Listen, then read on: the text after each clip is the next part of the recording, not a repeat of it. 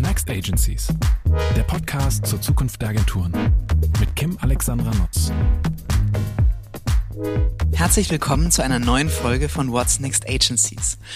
Als ich kürzlich eine neue Podcast-Folge mit Mirko Kaminski aufgenommen habe, meinem geschätzten Kollegen auch im GWA, ähm, hatte ich ihn ganz am Schluss gefragt, Mensch Mirko, du kennst doch eigentlich die ganze Welt, also zumindest die ganze Werbewelt. Mit wem muss ich denn unbedingt einen Podcast aufnehmen und über die Zukunft der Agenturen sprechen? Und ich dachte, oh, jetzt überlegt er, jetzt blättert er so sein Adressbuch durch und sagt, den nicht, den vielleicht, den nicht. Nee, ganz anders. Mirko hat wie aus der Pistole geschossen gesagt, mit Kete du musst mit Käthe reden. Und tatsächlich, ähm, äh, Käthe, so viel darf ich verraten, unsere Wege hatten sich bis zu diesem Zeitpunkt noch nicht gekreuzt und ich dachte, Käthe? äh, who's Käthe? Aber gesagt, getan, das heißt, äh, wir sitzen heute hier. That's me. That's you, genau. Wir sitzen hier bei Think ähm, am, am Hafen, am Baumwall. Wir sitzen uns gegenüber und ich wusste, das kann ich jetzt mal outen, zu Beginn tatsächlich nicht, ob ich auch Käthe sagen darf. Ich habe dich also ganz artig mit äh, lieber Dirk angeschrieben und du hast das dann aber relativ schnell aufgegeben aufgelöst und hat, hast gesagt, noch nicht mal meine Mutter sagt Dirk, die sagt aber auch nicht Käthe, ist auch egal. Ähm, aber im Prinzip sagen alle zu dir Käthe, du drehst dich auf der Straße bei Dirk noch nicht mal um. Insofern, ähm, es ist für alle Käthe und nun freue ich mich auf eine gemeinsame Folge mit dir zu What's Next Agencies. Herzlich willkommen. Moin, moin, danke. Ich freue mich auch. Und ja, danke, Mirko. Ja, genau. Danke, Mirko, dass du uns zusammengebracht hast äh, zu dieser wunderbaren Folge. Und ja, also warum sprechen wir beide eigentlich über die Zukunft der Agenturen und was ähm, prädestiniert dich für diese Frage, außer dass ähm, äh, unser Freund Mirko dich empfohlen hat? Ich finde eine Menge. Also ich will jetzt nicht sagen, dass du alles schon mal erlebt hast, aber ich würde behaupten, du hast vieles schon mal erlebt und auch vieles gesehen in unserer Branche. Und ich habe so den Eindruck, also zumindest ging es mir so in unserem eher kleinen Intro-Gespräch, dass ähm, die ZuhörerInnen eine Menge davon lernen können, von den Dingen, die du schon erlebt hast und vielleicht auch mit Blick auf die Zukunft, was können wir daraus lernen oder was hilft es uns dabei, auf dem Weg, voller Mut, auf dem Weg in die Zukunft zu gehen. Käthe, bevor wir einsteigen und ich dich mit Fragen löchere auf diesem heißen Stuhl, mache ich mal, damit alle so ein bisschen Scene-Setting ähm, haben, was deine Person angeht, so einen kleinen Blick auf deinen bisherigen Werdegang. Ganz spannend, 1996, ähm, da war ich 15, warst du Gründungsmitglied der Agentur ähm, Elephant Seven, die später ja. auf Börsen notiert war, zusammen mit dem Horst Wagner, der heute ja auch Chief Digital Officer bei Think ist. 2007, also gute zehn Jahre später, gab es dann einen Merger von Elephant Seven mit Pixel Park. 2008 bis 2012 warst du dann Vorstand, also COO für die Operations zuständig bei Pixel Park. 2012 kam die Übernahme durch Publicis.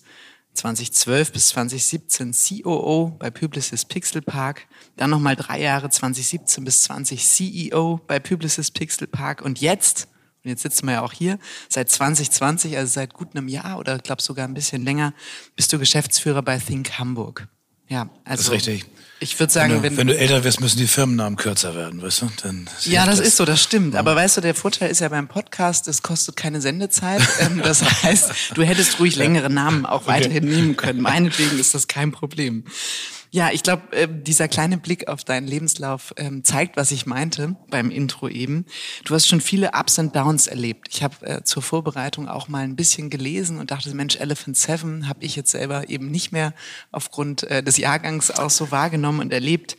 Ihr hattet wirklich glorreiche Internet, Digital-Zeiten. Ne? Ich glaube, ihr seid so ganz ursprünglich aus dieser CD-ROM-Ecke entstanden. Das stimmt, ja. Das, ähm, ich muss mich ein bisschen entschuldigen, meine Stimme ist so ein bisschen angeschlagen. Ich bin noch so am Grenze einer, einer Stimmbeinentzündung, deswegen klinge ich klinge normalerweise anders. Mhm.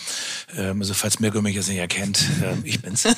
ähm, aber ähm, ja, das war ja 96, das, ähm, da, da war Internet eigentlich noch gar kein Thema, zumindest nicht in der kommerziellen Welt.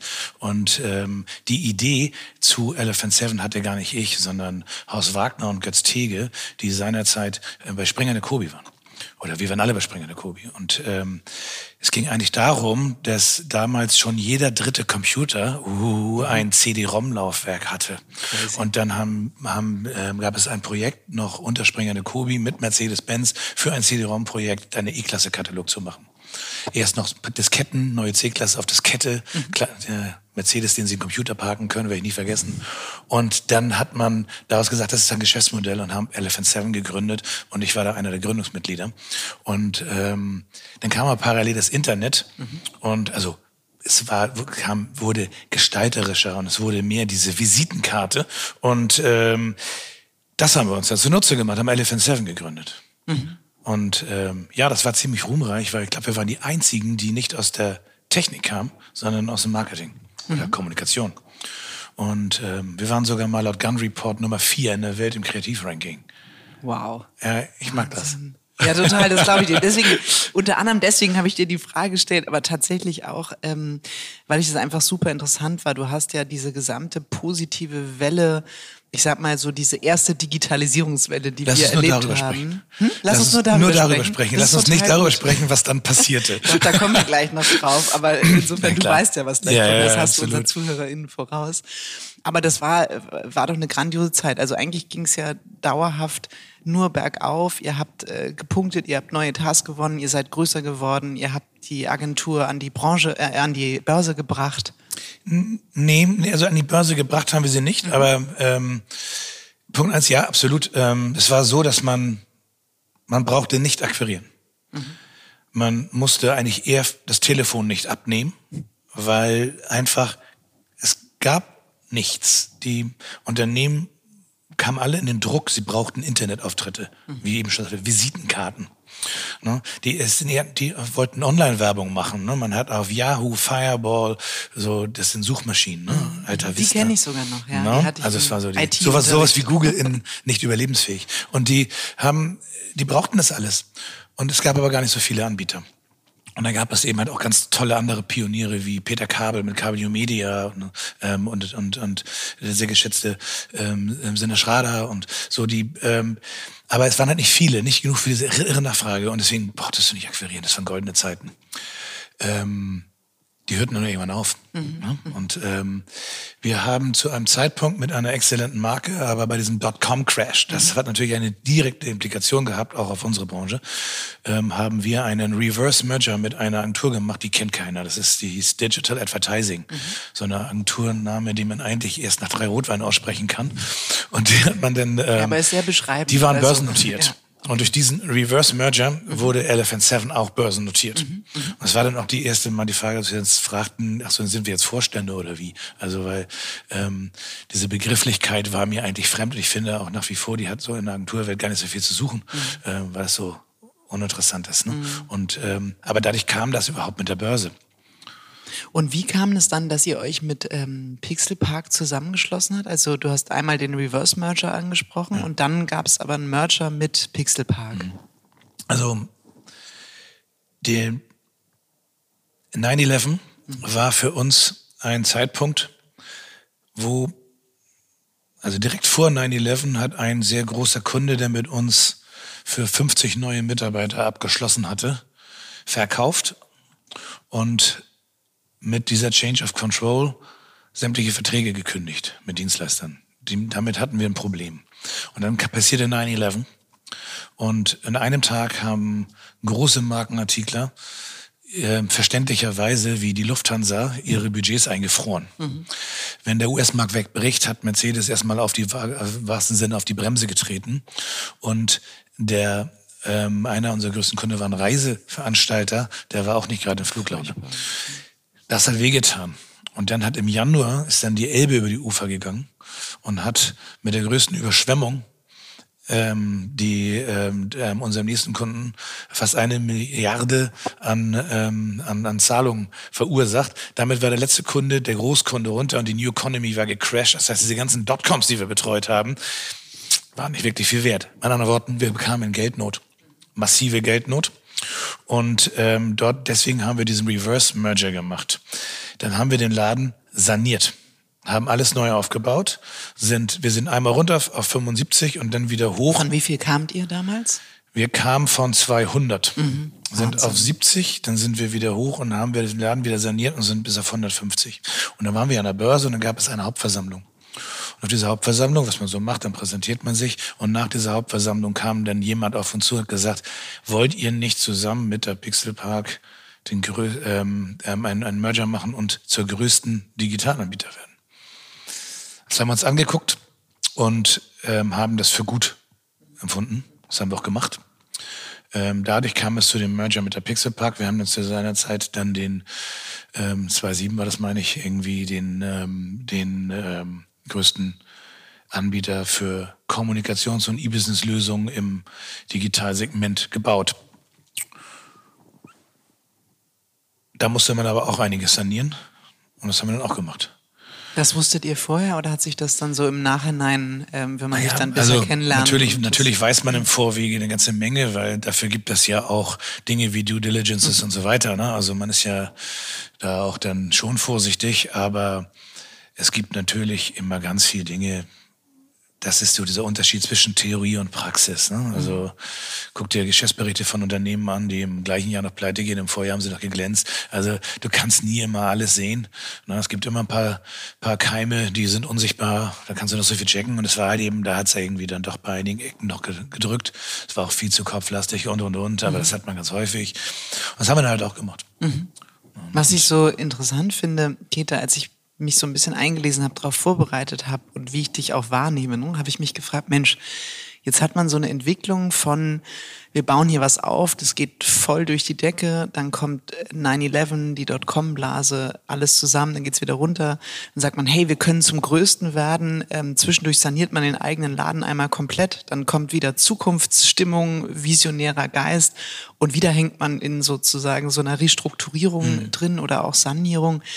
Ich habe mich gefragt, kann man Visionär, Manager und, ähm, wie soll ich sagen, Restrukturierer gleichzeitig sein und in einer Person auch sein? Also kann man dieses Themenspektrum, was du auch erlebt hast, in einer Person glaubwürdig abbilden?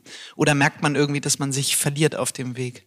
Ich glaube nicht, dass man das sein kann. Ich glaube, dass man es sein muss. Mhm. Ich, ich, kann mir gar nicht vorstellen, wie das anders gehen soll. Ähm, also erstmal glaube ich ja, dass wir alle nichts Besonderes sind. Ne? Also diese mhm. ähm, auch auch ein Unternehmen zu sanieren geht auch nur dann, wenn du auch übrigens irgendwie Fortuna mit dabei hast. Ne? Mhm. Also das, äh, wenn nur Pech passiert, dann nutzt ja die schönste Idee nichts. Du brauchst ein bisschen mhm. Glück, du brauchst immer so ein, so ein Spark, so ein Initial. Ähm, und ähm, von daher, aber du brauchst eine, eine, eine Sache, du brauchst eine Vision. Mhm. Und ich glaube, dass du keinen einzigen erfolgreichen Unternehmer haben wirst, der nicht eine Vision hatte. Mhm.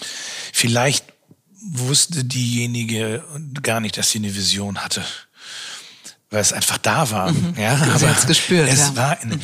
ähm, du kannst aus einer schlechten Situation keine gute machen, wenn du nicht kreativ, visionär, stark, Willen, vollen Willens bist mhm. und auch ignorant.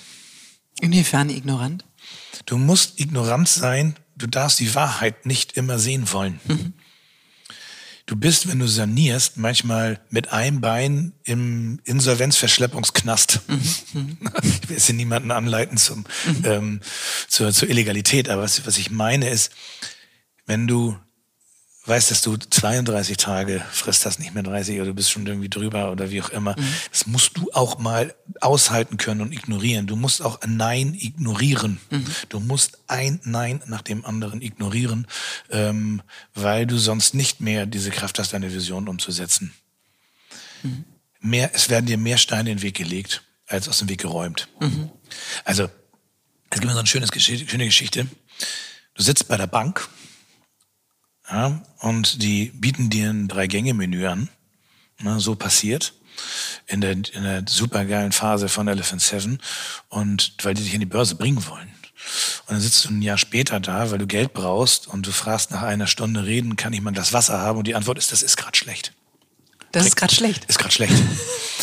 Was ich mir sagen will, ist, wenn du da nicht diese Unhöflichkeit, wenn du da nicht diese, diese Ablehnung ignorierst, musst du aufgeben. Mhm. Ja, man hat ja auch nicht die Kraft, die Vision aufrechtzuerhalten ne? und sie dann irgendwie auch noch auf mehrere ja. Menschen zu transportieren, ja. mit denen man sich ja. gerade in und, der Restrukturierung befindet. Und dann brauchst du noch was anderes. Du brauchst, du brauchst Partner. Ich halte es für gänzlich unmöglich, dass du so etwas alleine machst. Mhm.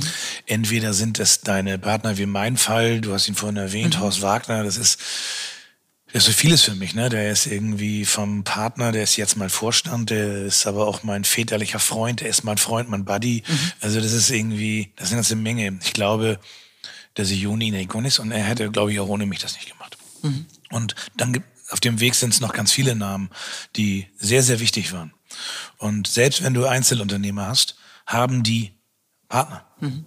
Entweder zu Hause, ne? Entweder ähm, hat man dann starke Partner oder man hat ähm, Impulsgeber und so weiter, mhm. irgendwelche Kraftquellen, Partner, Ideengeber. Mhm. Wart ihr sehr unterschiedlich in der Konstellation, als ihr dieses Unternehmen auch restrukturiert habt? Also von euren Rollen, Kompetenzen, dem Blick auf diese Situation?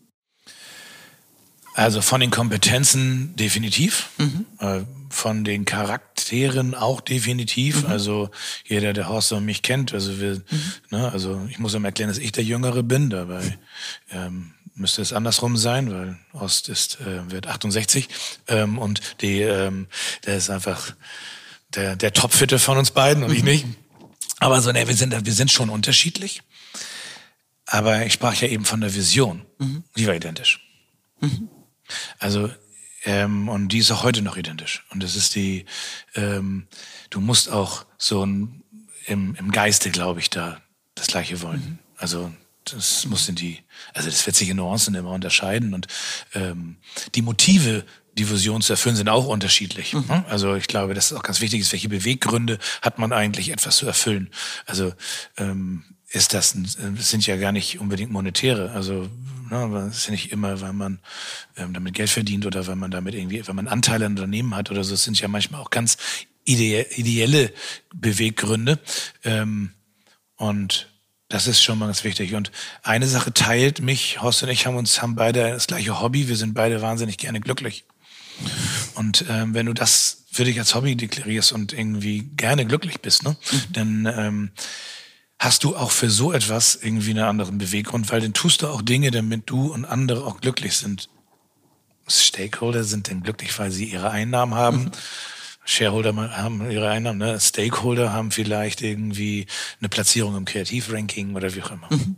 Es erinnert mich ein bisschen an die Positionierung von Happy, die das ja zu ihrem äh, Motto gemacht stimmt. haben, glücklich zu ja, sein. Ja, ne? stimmt. Genau. Ja, Finde ich auch super gut. Also Aber sag mal, die, äh, wenn du jetzt sagst, deine Vision und auch die von Horst, die ist, ähm, ist auch so geblieben. Das heißt, ihr habt weiterhin eine Vision, die ihr teilt. Ihr seid ja auch in der Bewegung ähm, viele, viele Jahre miteinander gegangen, eigentlich ja fast alle in der Branche. Ähm, alle bist du, wie würdest du eure Vision oder auch deine Vision beschreiben? Dass Horst 130 wird, damit wir noch so viele Jahre weiter zusammengehen können. Nein, Quatsch. Also, ähm, also ich habe aufgrund der äußeren Implikation immer verändern müssen. Mhm. Als ich jung war, brauchte ich die, damit ich verändert habe. Ne? Also Überlebenskampf. Nee, gar nicht wahr. Erstmal aus springende Kobi kommt an der Werbeagentur ein digitales Business aufbauen. Veränderung, Paradigmenwechsel, Mindset mhm. auf refreshen. Dann haben wir diesen Laden aufgebaut und wurde aus einer CD-ROM-Bude, ich glaube, wir haben nachher gar keine CD-ROMs mehr gemacht. Wir haben nur noch Internetauftritte, Carshop MyWorld, erste Shopping Mall gemacht und so weiter. Veränderung. Mhm. So, dann ähm, Good Times, Wachstum. Veränderung. Ich habe dann nochmal noch mal studiert, weil ich stellte fest irgendwie, ups, da fehlt ja noch was in meinem Lebenslauf, Veränderung. Dann ähm, haben wir irgendwie, sind wir dem Pleite-Tod entronnen, Veränderung. Dann Merger, kulturelle Merger, mhm. weil die, die, die, die strukturellen Merger sind ja pff, Babyfax, kann, kann, sollte man sich gar nicht mehr drum kümmern. Gibt es tausend Bücher, kannst du abschreiben, machen, tun. Ähm, kulturelle Veränderung ist das absolute Killerding. Veränderung. So, und so war, ist alles auf Veränderung getrimmt. Und Veränderung ist gut und böse und, und zugleich. Mhm. Und das aber, ich habe irgendwann festgestellt für mich, bin ja so ein Grenzboomer, mhm. bin schon älter, dann ähm, irgendwie, das ist das, was mich am meisten kickt. Mhm. Verändern, weiterentwickeln. Veränderung im Sinne von weiterentwickeln, sukzessive weiterentwickeln, disruptiv weiterentwickeln. Alle in allen mhm. Facetten, wie man irgendwie Veränderung machen kann. Du hast in unserem Vorgespräch so schön gesagt, es gibt eine germane Angst vor Veränderung. Ja. Wie passt denn das zu Ketes Vision? Vielleicht ist es irgendwie der nicht ganz germane Stamm meiner Ketrowitsch-Familie. ähm. nee, ich meine tatsächlich, wenn du, ne, du sagst ja auch, ja, kulturelle klar. Veränderung ja, ist eigentlich die Königsdisziplin und Menschen mögen keine Veränderung. Ne? Also zumindest per se, außer ähm, einige wenige ist es ja erstmal unbequem. Die, du musst aus also, der Komfortzone raus. Ich spreche ja kein Geheimnis an. Diese Podcast-Welt ist ja auch voll davon ähm, ähm, Change, Transformation, mhm. Veränderung. Finden ja alle immer super. Mhm, ne? Mhm. Und irgendwie jeder moderne, jede moderne Managerin ist ja irgendwie, ja, ich liebe Veränderungen. Mhm. Und dann das, ja, fangen wir doch mal damit an. Wir schaffen mal die Titel ab und du bist jetzt nicht mehr, ne? Äh, nee, ähm, was? So meine ich das nicht. Ja, ne, ja, so, genau. das Ach so, ich, ich auch. Ja, ja, und ähm, deine Abteilung brauchen wir eigentlich gar nicht mehr, ne? Was, wie? Nee, wir setzen das jetzt irgendwie äh, mit fungilen, ähm, fungiblen Ressourcen auf. Wie? Also, Bob. Ne? Mhm. Und das meine ich mit dieser furchtbaren Angst, wenn du wirklich etwas verändern willst. In der Werbewelt ist es immer dieses Wasch mich und mach mich nicht nass. Ich finde mhm. das irgendwie noch viel schöner als, weil es ist zwar alt, aber ich finde das irgendwie super. Alle wollen das waschen und sie wollen dann aber nicht nass mhm. werden. Und das ist einfach die, das ist ja die Wahrheit, die hinter Transformation auch steht. Mhm. Wirklich mutig transformieren ähm, ist ja die Königsklasse. Wenn du das nicht willst, kannst du ja aber auch erstmal ähm, langsam rangehen. Du musst ja nicht immer alles brachial tun. Mhm. Insbesondere dann, wenn du ein funktionierendes Geschäft hast. Aber dann steuer bitte mit einer Vision sukzessive auf die Zukunft zu und nicht irgendwie auf die Hafenmauer. Mhm. Ne? Mhm. Also so nach dem Motto, oh, ich bleibe nur drei Tage an Bord und wenn ich dann, also ich fahre nicht mehr gegen die Mauer. Das ist vielleicht die Generation danach. Mhm. Also siehe Klima, das ist eigentlich das Gleiche. Wie viel hat sich denn tatsächlich in unserer Branche, in der du ja viele Jahre und Jahrzehnte bist, in Unter unterschiedlichen Konstellationen und Geschäftsmodellen. Wie viel hat sich denn wirklich verändert oder wie schätzt du auch die Bereitschaft zu, vielleicht auch einer brachialen Veränderung und Transformation ein? Oh, werde ich jetzt zum Nestbeschmutzer? Ne? Nee, darfst du, darfst du. Es hören ja nicht viele mit. Nee, äh, hören da nicht viele? Doch, ja. Ähm, oh. Logisch, es hören total Nein, viele also, mit. Kann man, also, also ich sage jetzt was und dann finden vielleicht einige blöd, aber ähm, wenn man dann morgens sich schminkt oder rasiert, ähm, mal ehrlich fragen, ob das nicht stimmt. Wir reden mehr über Transformation, als wir tun. Wir bauen ganz viele neue Agenturmodelle, die dann nichts anderes sind als vorher dein dedicated Team, was du vorher auch gebildet hast. Die Lintas hat schon dedicated Teams. Lintas kennst du noch? Mhm. Ja, da warst du. Ja, ich habe mal davon gehört. Da ja. ähm, nee, aber die, ähm, die, die, die hatten auch dedicated Teams. Die haben sie nur nicht tailor-made Agentur genannt. Das ist dann ganz viele Sachen, die ähm, viele Agenturmodelle, die wir heute im Markt sehen, klingen fantastisch und das ist nichts anderes als alter Wein in neuen Schlauch. Mhm. Ähm, das ist nicht transformiert, liebe Kollegen. Das ist nicht transformiert. Das ist neu verpackt.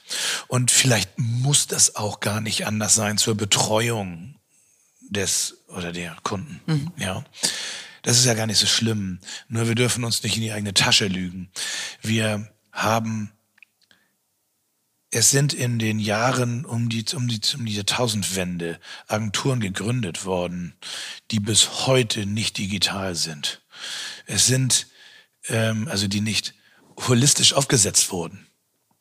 Warum das denn nicht? Wie meinst du holistisch aufgesetzt? Naja, dass die wirklich in der Lage sind, entlang der Customer Journeys Touchpoints zu bedienen und gar nicht drüber nachdenken, ob wir über klassische oder digitale Medien nachdenken, die, die nicht in Podcasts über Data-Driven reden, sondern mhm. wirklich Data-Driven arbeiten mhm. und so weiter. Das gibt es wahnsinnig viele. Und die und ganz viele dedicated Modelle, ähm, das will ich nicht alles nur in den festmachen, aber sind einfach ganz geschickt verpackte Dinge. So, wie sind jetzt Agenturen? Warum haben wir jetzt erst die ganze Diskussion mit ähm, mit einer genderneutralen Besetzung von Agenturen? Warum haben wir, ähm, warum diskutieren wir ganz viele Dinge wie, ihr habt das gemacht, Klimaneutralität mhm. und so weiter. Warum diskutiert man das überhaupt noch? Die Diskussionen sind doch alle alt. Und wenn wir solche Vorreiter sind, wie wir immer tun, mhm. und wie wir auch in den Branchenverbänden so tun und wie in allen, nicht nur im GWA, sondern auch im BVDW, auch im, in, in Bitkom, wo auch immer, wenn wir das wirklich sind, dann müssten wir heute weiter sein. Mhm. Äh, wir sind stark in der Kritik an der Politik. Ja, wir haben ja jahrelang verschlafen. Kollegen, ihr auch, wir auch. Punkt. So. Mhm. Ist nicht schlimm, ist Erkenntnis, finde ich. So, kann, ich auch, nehme ich auch gern Kritik an. Und es gibt auch gute Beispiele. Es gibt auch ganz schlechte Beispiele. Ich werde weder, ich werde weder das eine noch das andere Ach so, sagst du nehmen nicht. möchte ich Nein. nicht, weil Okay. wenn du jetzt das eine, dann wird das heißen, ja, aber da haben die auch irgendwie gelust. Mhm, Weil, mein Gott, das ist ja auch so dieses, diese, diese germanische Angst vor ähm, in, in, in, in, in Imperfektion, ne? ähm, ist ja genauso da. Also Mhm. die, nee, das, wenn ich das jetzt verändere, dann das ist ja noch gar nicht ganz richtig. Mhm. Mann, das ist ein guter Weg. Ja, es ist dieses 120 Prozent, ne? Oder wir kommunizieren es den Leuten erst, wenn wir es zu Ende gedacht haben. Ich, ne? ich übrigens ähm, sitze im Glashaus, mir geht's ja genauso. Ich habe auch Angst. Ich habe auch Angst davor, ähm, dass das noch nicht. Also ich brauche nicht mehr 120, aber ich habe manchmal dann hänge ich dann schon noch da und denkst, so, oh, ist das denn wenigstens 90? ähm, ich habe das auch. Ähm, und ähm, wenn es dann gefloppt ist, dann war es auch erst bei 70. Ähm, habe ich auch, habe ich total viel und ganz, ganz viele Sachen gemacht. Ne? Ähm, da will ich noch eine Sache sagen zu deiner Frage. Ähm, muss man oder kann man oder kann man Visionär sein und Macher und Manager und so weiter in ein. Ich habe noch so eine Person dabei vergessen, die ich einfach auch sehr schätze, ist der Ralf Niemann, ähm, der bei meinem alten Arbeitgeber ist. Ähm, das ist Beispiel einer, der mir wahnsinnig viel auf diesem Weg beigebracht hat zum Thema ähm, ähm, Strukturen, Prozesse. Ähm, Begriff, den ich heute noch schade finde, Scheibenkleister finde, ähm, weil ich finde Workflow immer besser. Aber das Wichtige ist, wenn du das machen möchtest, dann brauchst du wirklich diesen, diesen, diesen Leute, von denen du lernen kannst. Und dann gib dich einfach mit Menschen, die du, von denen du lernen kannst. Fahr zu Leuten hin, von denen du lernen kannst. Lies über, von, von Leuten, von denen du vermeintlich lernen kannst. Die müssen auch nichts damit zu tun haben. Das kann auch ein Gartenlandschaftsbauer sein, der dir einfach eine Ruhe beibringt oder so. Ähm, das ist, das fand ich, das wollte ich gerne noch ergänzen. Ähm, weil dann ist es auch auf einmal nicht mehr so, dass diese eine Person oder diese zwei oder drei, die etwas restrukturieren, innovieren, sanieren, äh, Neuhof bauen oder wie auch immer es alleine machen, weil sie sind nur der permanente Zündfunken, der immer wieder dem ganzen Rest, der viel wichtiger ist als die Zündkerze, irgendwie die Power gibt.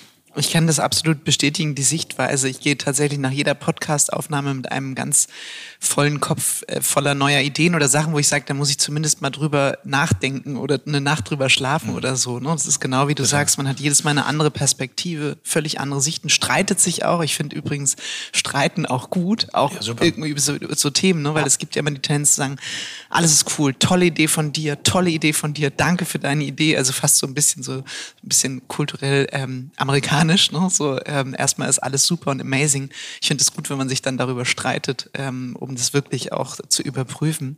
Du hast gesagt, vielleicht ist das ja auch ganz okay, dass sich die Branche nicht noch nicht so hart transformiert hat, weil die Etats, die betreut werden müssen, die geben das vielleicht auch nicht anders her oder es reicht zumindest ähm, für diese Etats.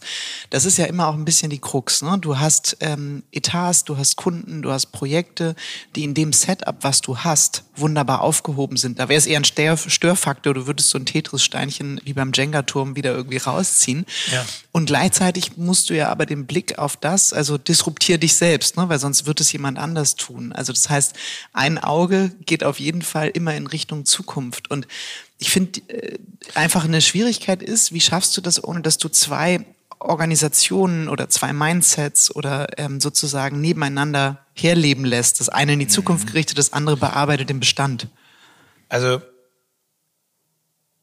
ich weiß jetzt nicht genau, wer das gesagt hat, ist vielleicht auch egal, aber ich weiß nur, dass es schon uralt ist. Du musst ein Auge im Mikroskop und ein Auge im Fernrelais haben, ne? Also sieht wahrscheinlich total seltsam aus. aber- ich stelle es mir gerade vor. Ich denke an ein Chamäleon, was unterschiedliche Dinge tun kann. Extreme ja. Schielen dann, aber die, ähm, du, musst natürlich die, die, die, die Granularität, die, die, die Mikroskopie auf deiner Unternehmung haben und so weiter, aber du brauchst ein Fernglas. Das ist, das ist als guter Unternehmer, guter Unternehmerin, musst du es machen.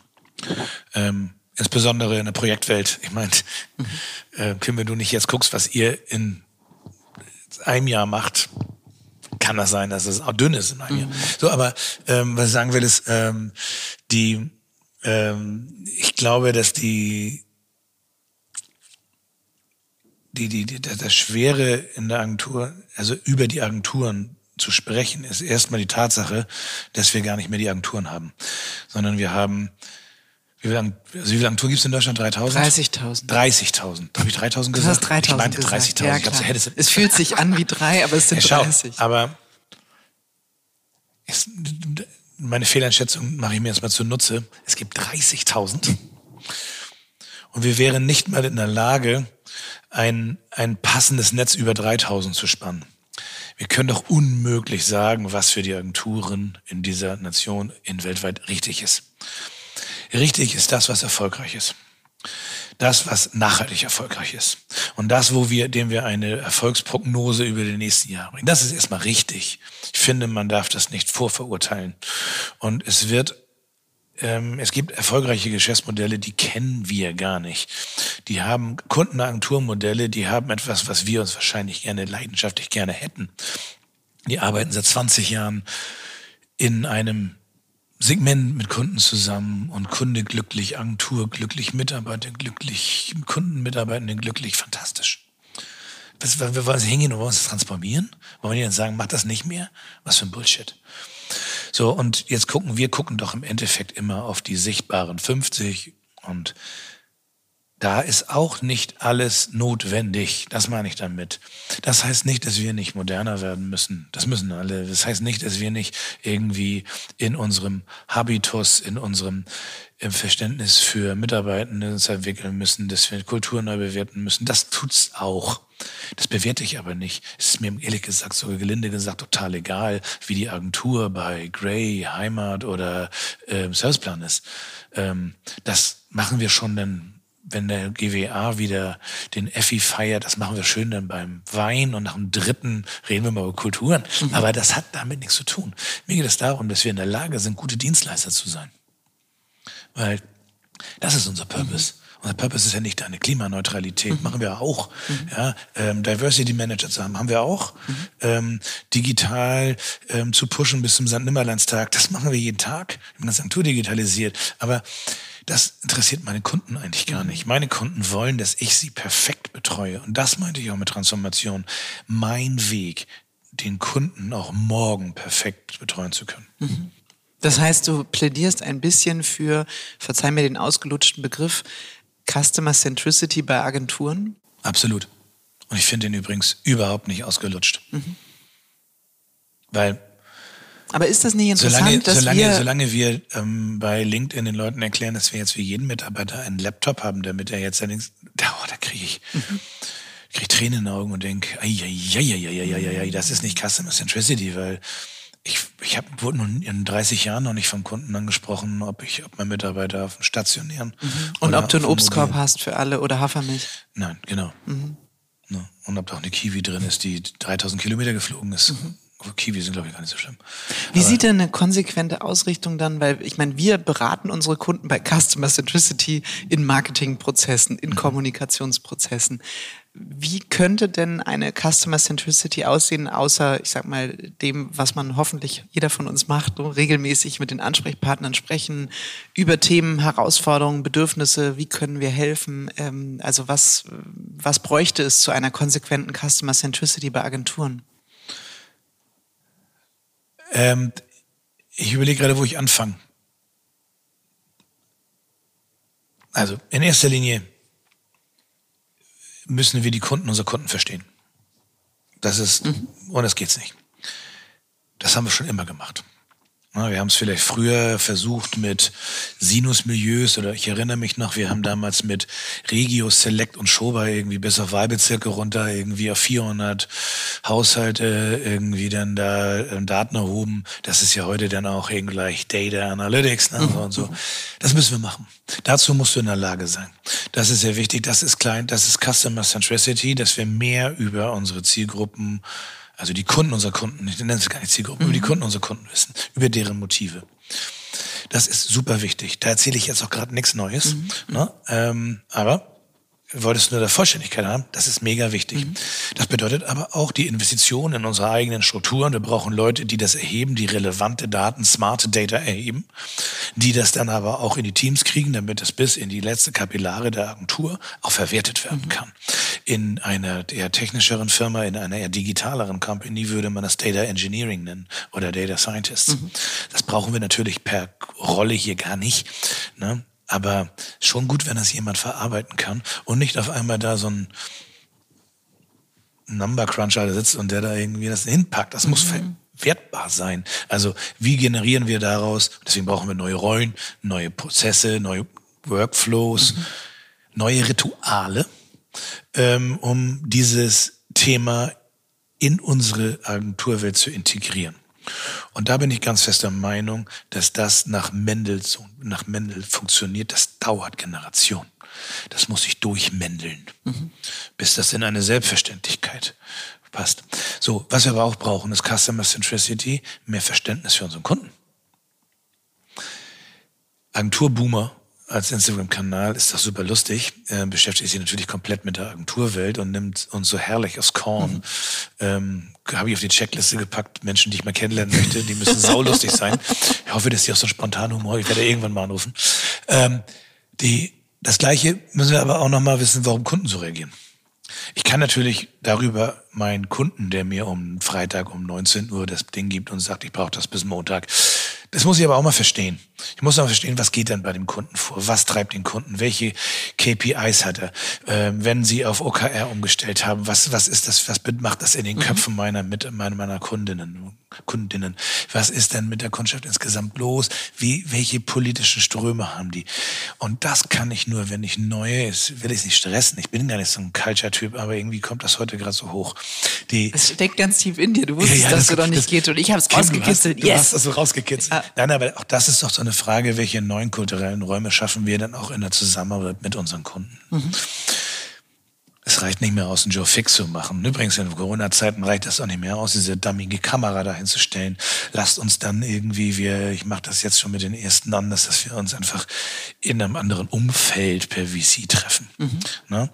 So, ähm, diese, Sag mal ein diese, Beispiel, was meinst du mit in einem Wir können das wie die Video, die, die Bildschirmhintergründe zum Beispiel nicht mehr anmachen. Ja. Ne? Gib doch ein Stück Preis. Mhm. Ich habe eine Bücherwand. Mhm. Mein Gott, das ist doch kein Geheimnis, dass ich nur Lucky Luke lese. Mhm. Ne? Kann ich doch zeigen. Ne? Kenn ja dafür jeden Band und mhm. Tim und Strupp. Nein, Quatsch. aber, die, aber so die, ähm, das ist, gib doch ein Stück von dir da rein, weil das ist ein Stück Kultur. Mhm. Ähm, mehr ein Stück Interesse. Was interessiert denn den Herrn Mercedes, der Frau Bayersdorf?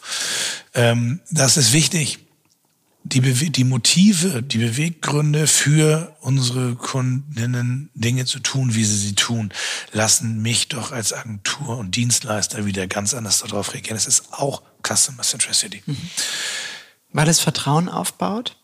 Also Vertrauen und ich sag mal durch Empathie ein größeres also, Verständnis der ähm, des erstmal baut, ohne Frage. Also erstmal hilft das mhm.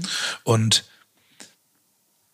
also ich habe ja viele Jahre für Mercedes gearbeitet. Und da war das dann so, da gab es dann auch mal einen Anruf und dann hat man gesagt, du, ich habe hier ein, ein internes, ähm, das ist Projekt, das ist jetzt hier nicht gerade irgendwie Ruhm und Ehre für euch alle, aber ähm, für mich persönlich ist es ein Steckenpferd, ist super wichtig. Und könnt ihr das machen? Und dann haben wir gesagt, natürlich kann ich das machen, weil ich genau weiß, warum das für diese Person so wichtig war. Und wir wollten irgendwie zwei kleine Assets haben. Und wir haben das Ding gemacht wie eine große Kampagne mit einer Auswahl an Assets. Nicht, weil wir so toll sind, sondern weil es auch für uns wichtig wurde. Mein Team hat gemerkt, das ist für den, Kunden, für den Kunden wichtig gewesen, also ist es auch für sie wichtig. Und dann, so, und dann, dann machst du es anders. Und dadurch entsteht eine ganz andere Partnerschaft, eine echte partnerschaftliche, mhm. keine benannte partnerschaftliche. Das andere ist aber ähm, auch, das ist nicht nur Vertrauen, es ist wirklich das, wieder das Motiv des Schaffenden, ähm, dass man äh, das Verständnis hat. Und man weiß, dass einfach bei denen freitags nachmittags das Chef-Chef-Meeting ist und es geht nicht anders, weil Chef-Chef das am Freitagnachmittag will. Und deswegen gibt das halt Freitagabends jetzt immer diese Änderung, die dir bis eben noch Agenturboomer-mäßig auf den Tisch geballert wurden. Wenn du das aber alles so verstehst und weißt, wie deine Kundin oder dein Kunde darunter leidet, mhm dann hilfst du ihm doch. Mhm. Dann schaffen wir einfach dafür einen Raum, der das jetzt löst. Dann machen wir das so. Zwei, drei Leute machen das jetzt freitags abends, die kommen dafür montags nicht mehr in die Agentur. Das haben wir, weißt du, mhm. dann haben wir doch auch eine Möglichkeit, darauf zu reagieren. Mhm. Und dann geht das so in so einen einen neuen Rhythmus über und nicht mit, ist nicht mehr böse. Und dann kommen wir wieder zurück. Und dann hast du dich wieder entschieden, glücklicher zu sein. Das heißt, man lebt nicht mehr in diesen Fronten, die man Nein. sich selber baut Genau. und sagt irgendwie, die anderen sind schuld. Also Agentur-Kunde-Beziehung ist ja auch schon ein schönes äh, Wortkreation, weil es ja die einen und die anderen irgendwie klar macht. Ne? Und ich glaube, wichtiger ist, wie du sagst, dieses gegenseitige Verständnis. Aber Wir bleiben ja Dienstleister. Ne? Durch also, alle, ja. Also ähm, man darf das nie vergessen. Der Kunde zahlt uns für unsere Leistung. Wir sind Dienstleister. Mhm. Ne? Das mag man jetzt ja doof finden und dann positioniert man sich auf einmal als Partner. Mhm. Ja, du bleibst ein Dienstleister. Das ist übrigens nicht schlimm. Ist, ich bin mein Leben lang Dienstleister und ich, ich liebe es, Dienstleister zu sein. Aber ähm, deswegen hast du auch schon mal ein Versprechen gegeben. Und ja, der Kunde hat seine Leistung gekauft. Das heißt nicht, dass er mit dir machen kann, was er will. Aber ähm, erstmal ist das schon mal so dieses einseitige Versprechen. Und jetzt daraus eine Situation zu bauen, die einfach eine Plusrolle wird, macht total Spaß. Und das glaube ich, dass es eine ganz wichtige Sache ist. Aber es klingt, weißt du was, es klingt eigentlich gar nicht kompliziert oder schwierig. Also deswegen nochmal zurück auf dieses Thema. Mhm. Eigentlich hat sich in der Branche viel zu wenig wirklich transformiert. Ne? Und wir sind ähm, Wie würdest du das eigentlich sehen? Ich meine, ich weiß, dass du die, Fragen stellst, aber wie würdest du das denn sehen? Findest du denn, dass sich das viel transformiert hat? Du, ich kann das ja gar nicht behaupten, weil ich bin ja erst sechs Jahre in dieser Branche. Also von daher habe ich wahrscheinlich auch durch Mhm. Digitalisierung, Corona, immerhin ja ein Drittel dieser Zeit in der Branche, relativ viel anderes Arbeiten und Ausprobieren mitbekommen. Ich finde es schön, ähm, wenn wir eine gewisse Leichtigkeit in diese Veränderung reinbekommen. Also Freude am Ausprobieren einfach mal machen, eine gewisse, also einfach mal machen, nicht jetzt ohne Ausblenden jeglicher Risiken, aber eine gewisse Leichtfüßigkeit, Neugierde, es zu tun und nicht, äh, dass man sagt, der CEO hat jetzt eine tolle Idee und jetzt müssen wir das mal durchexekutieren, sondern dass die Leute Bock haben, Sachen auszuprobieren und merken, dass es ihnen auch was bringt, dass die Arbeit dann mehr Spaß macht und sich nicht den ganzen Tag nach Agenturboomer anfühlt. Ähm, also ich glaube, ich würde mir mehr Leichtigkeit wünschen. Das heißt, es ist eher eine Mindset-Frage als jetzt, wie du gesagt hast, Struktur, Prozess, Workflow-Frage. Jetzt hast du mich. Ja? Ja, das ist die Leichtigkeit, ist genau das, was, uns, was, was wir brauchen. Ähm, ähm, Leichtigkeit bringt dich ja auch in so einen, in so einen etwas anderen Seelenzustand. Der lässt dich übrigens auch ignorieren, der gibt dir auch Kraft, ähm, der lässt sich vor allem flexibel sein. Ne? So irgendwie da, dann, so dann bist du einfach nicht so wie in Hamburg sagen, so steif. Ne? Ähm, ich habe in meinem Leben mache ich eine Sache, die ich nicht kann, und die mache ich immer wieder. Und zwar probiere ich seit einigen Jahren Wellenreiten zu lernen. Ja, Und ähm, du kannst stell dich mal an den Strand und dann guckst du mal irgendwie das Meer und dann siehst du irgendwie, wenn die Wellen kommen, ne, so dann irgendwie gerade so große Wellen, ne, so so.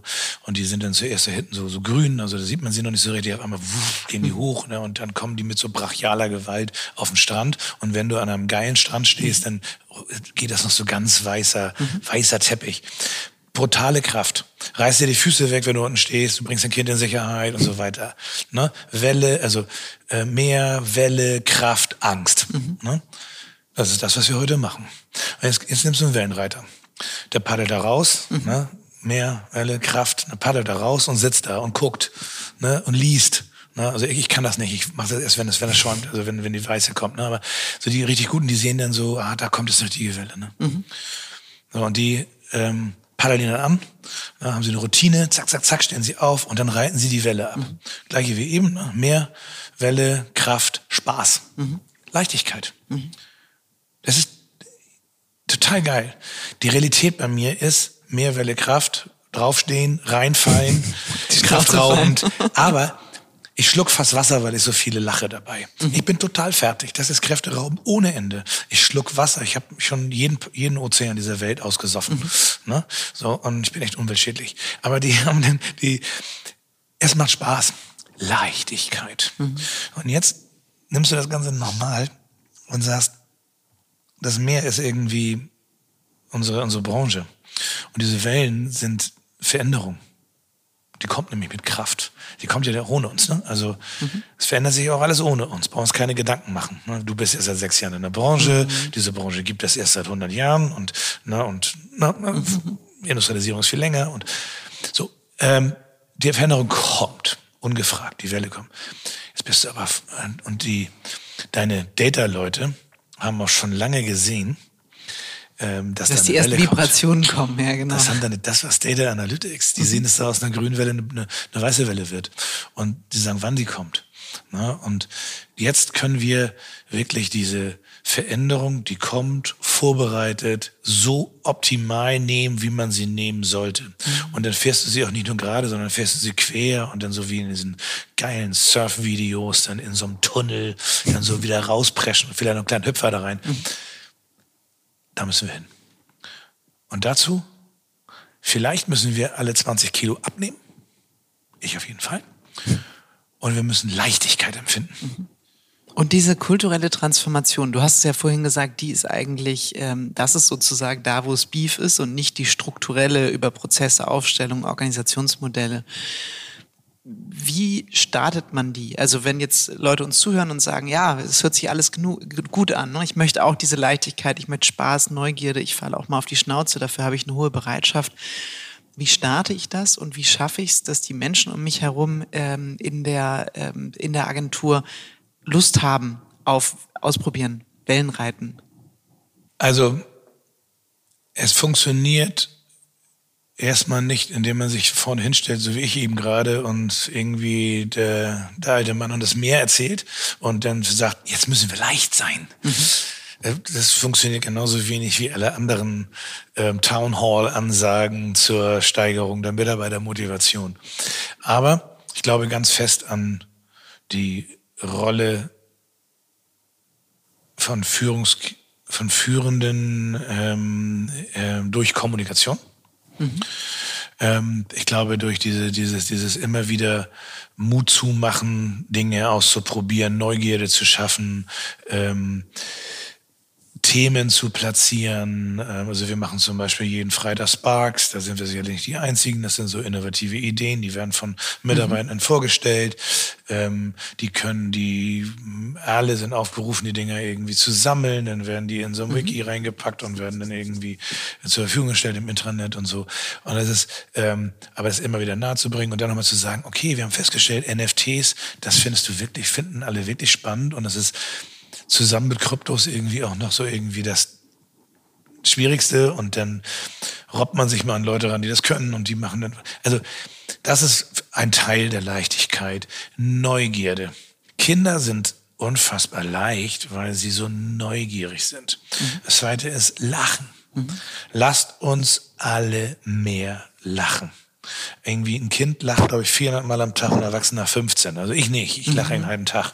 Und ich lache auch in Situationen, wo es nicht angebracht ist, hat mir auch schon viel Ärger eingebracht. Also ist nicht ganz schlimme Situation, aber ich lache auch, wenn was Stressiges passiert. Weil ich glaube, es wichtig ist, dass damit atmest du auch Dinge weg. Ne? Und das erhält Leichtigkeit. Und ich glaube, das müssen wir alle machen. Ähm, Es schüttet ja auch tatsächlich ähm, Hormone aus, die den Körper positiv beeinflussen und vielleicht auch Ja. über diese Angst und so weiter hinwegtragen. Der, der, der, der wunderbare Karl Valentin hat ja mal gesagt, irgendwie, ich freue mich, dass es regnet, denn wenn ich mich nicht freue, regnet es auch. Ja, da hast du recht, stimmt. Ey, weißt du, Der ist, ohnehin wunderbar, finde ich. Also von dem könntest du so ein ganzes Zitatebuch Ja, irgendwie zu Weihnachten verschenken. Es würde sich jeder freuen. Ja, glaube ich auch. Ja. Absolut. Also die, ähm, ähm, die, ich finde, also die, die Frage, wie man da hinkommt, ähm, vorleben, neugierig machen, lachen, ähm, Umfelder schaffen. Ähm, grundsätzlich hilft es auch, eine, wir bleiben ja bei Agenturen, eine gute Agentur zu haben. Ne? Sag mal, was meinst du mit gut? äh, wo, man, wo man miteinander gut umgeht. Weil du kannst ja alles machen.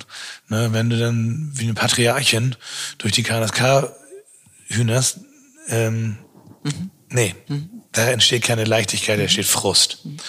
Und dass sich das eine dem anderen bedingt, ist ja klar. Das, ist, also, äh, das geht ja gar nicht.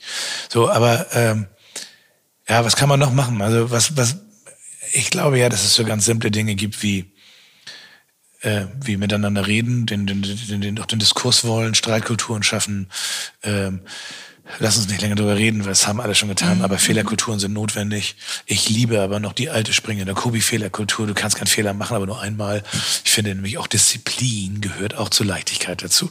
Das stimmt und das wird häufig ausgeblendet. Das eine, wie du gerade gesagt hast, Leichtigkeit, Spaß, Ja. Neugierde, das klingt so wie jeder kann machen, was er will. Aber gleichzeitig sind wir Dienstleister, wir sind da, um Ja, unseren klar. Kunden zu helfen und das erfordert eine unglaubliche Disziplin gleichzeitig. Ja. Also Kreativität heißt nicht, mach was du willst. Ist scheißegal, wir sind ja keine Künstler. Also auch die können am Ende nicht machen, was sie wollen. Wir sind äh, trotzdem gewissen Restriktionen Also unterlegen. ähm, ein, ein lieber Bekannter von mir ist Comedian, nicht unerfolgreich und ähm, der hat ein mega toughes Leben. Der ist von einer Halle zur nächsten. Jeden Tag. Der ist, der macht Podcasts, zwei große bekannte Podcasts, der macht, der ist in Aufnahmen, der ackert, wenn der, nee, also der muss die Leichtigkeit haben, um überhaupt ein Comedian zu sein. Der braucht aber diese Disziplin von Pünktlichkeit, Zuverlässigkeit, weil der kann nicht einmal sagen, tut mir leid, Hanau, ich bin heute Abend nicht da. Ich hab, bin falsch abgebogen, ach, ich habe mein Navi nicht angestellt. Ne? Das, hey, komm, New Work. Ähm, das, Disziplin ist nicht zu unterschätzen. Ja? Also das, ähm, das ist auch Disziplin, fit zu bleiben, ähm, Disziplin, ähm, volle Leistungsbereitschaft zu bringen. Das ist alles nicht weg, nur weil wir ähm, einem stetigen Wandel unterzogen sind. Und Käthe, jetzt sind wir fast am Ende unseres Nee. Podcasts. Doch sind wir. Also- Also ich sehe Minute roundabout 50 Oh. hier auf der Uhr, aber das macht gar nichts. Es war, ähm, war wunderbar. Es war genau so, wie ich mir das gewünscht und vorgestellt habe, ähm, mit allem Werf dahinter. Jetzt hast du noch mal einen Blick zum Intro von vorhin. Du hast mit Elephant Seven deine eigene, also mit Partnern geführt, deine eigene Agentur gehabt. Du hast dann in einem sehr, sehr großen Network gearbeitet, hast aber deine Agentur damit reingebracht. Jetzt bist du bei Think wieder in einem Network, aber gleichzeitig fühlt sich Think ja deutlich familiärer an als andere Networks, glaube ich. Ist es jedes Mal gleich leicht, diese Leichtigkeit zu fühlen, vorzuleben, Spaß, Neugierde zu wecken? Also ist es egal, in welchem Blumentopf Nee, das ist du nicht gleich steckst? leicht. Nein, das wäre, das, das wäre gelogen. Nein, es ist nicht gleich leicht. Ähm, es ist in einem engeren Korsett, welches ein Network gibt, natürlich schwerer, weil du nicht die Entscheidungsfreiraum hast. Also voller Entscheidungsfreiraum dein Laden. Ne? Wenn, ähm, haben wir eingangs gesagt, nehmen wir zum Ausgang auch, wenn Mirko entscheidet, ich habe heute Morgen gesehen, der alte Angeber hat eine Miele Kaffeemaschine, hat er dann wieder so gepostet. Hab ich auch gesehen, der ne? Poser. Miele, ne? Bei Achtung gibt's Miele, ne? Schönen Gruß, Mirko, du Poser. So, aber die, ähm, dann, ähm, dann kauft er die, weil er, weil er entscheidet, es ist die richtige Maschine für ihn, dann kauft die einfach. Ob die jetzt einen kulturellen Aspekt hat, weiß ich gar nicht, aber mir fiel es eben nur so ein. Du bist 100% frei in deiner Entscheidung. Dementsprechend ist es auch leichter für dich zu transformieren und so weiter. Aber du trägst noch viel mehr die Verantwortung. Also es ist leichter im Doing, aber wir wollen uns nicht vormachen. der Druck ist nicht weniger. Es ist auch seine genau. Entscheidung. Wenn er sich eine Miele kauft, das ist sein Geld. Ja, und ähm, dann muss er auch, dann muss er im Zweifelsfall, ne, ist, also wenn er eine Fehlentscheidung trifft, kostet sie muss er vielleicht auch zur Bank gehen und sich Geld holen, ja? Also Ja. so von daher, das ist leicht und schwer. Das ist hintenrum leicht in einem Network, das Geld anderer auszugeben. Ja? Du musst aber auch wissen, dass du nicht entscheidest, das auszugeben, das tun andere. Deswegen ist das nicht leicht. Also das, das dreht sich um. Und ich bin jetzt in einer Situation, die eigentlich ganz hervorragend ist, weil erstens habe ich Leute, die äh, bin ich jetzt in bei Think, die wollen sich weiterentwickeln. Das tun wir auch gerade ganz massiv. Wir haben, der Laden am Horst hat ja als C, in seiner Rolle als CDO den Laden komplett digitalisiert, was, also Horst mit dem Team, entschuldige bitte, also es sind ganz tolle Leute dabei, die digitale Prozesse, Digitalisierung von Prozessen, neue Prozesse, weil die alten lassen sich nicht digitalisieren und und und aufgesetzt haben. Wir haben Tools eingesetzt und und und. Ähm, da will man was machen. Und wir gehören zu WPP, welches ein etwas ein bisschen safe ist, aber wir sind in so einem Zweig, da, der fühlt sich überhaupt nicht an wie, äh, wie, wie nichts. Also ich, ich, ich gebe, ich, mir wird nichts freigegeben, ich mache es. Also ich mache ein Budget, wie es man das als Manager tut. Bin halt eben Manager, nicht Eigentümer. Und als Manager mache ich ein Budget und sage, was ich machen möchte. Und der Vorstand sagt, ja, finden wir gut. Ähm, und dann mache ich das. Und wenn ich mich in so einem Korridor da befinde, und das tue ich, dann kann ich es machen. Finde ich fair enough. Und dadurch ist es auch leicht. Weil beides stimmt. Ähm, man kann es entscheiden und man kann es auch wirklich umsetzen und dann ist es leichter. Und nein, am Ende des Tages ist Veränderung nie leicht, Aber warum soll ich davon abweichen, dass wir eine germanische Angst vor Veränderung haben? Aber natürlich auch. Ne? Jemand, der ein exzellenter Kreativer ist und jahrelang irgendwie extrem gute Bild, Bewegbilddinge gemacht hat, dem ich auf einmal sage, wir denken jetzt Mobile First und wir kommen über eine andere Ecke, ist erstmal skeptisch. Und wenn du dann den richtigen die richtige Temperatur findest, wie wir das machen, also Slow Cooking, mhm. ne? Dann kriegst du auch Überzeugung. Und wir haben jetzt nach dem ersten Jahr, wo ich hier bin, fantastische Sachen gemacht. Ich muss meine Eigenwerbung einfach mal sagen, wir Facebook rennt mit einem unserer Cases international rum, den wir für Audi gemacht haben.